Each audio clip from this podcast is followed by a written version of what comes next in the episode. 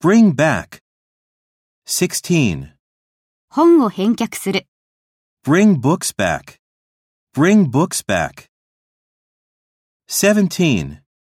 写真が記憶を蘇らせる、 Photographs bring memories back.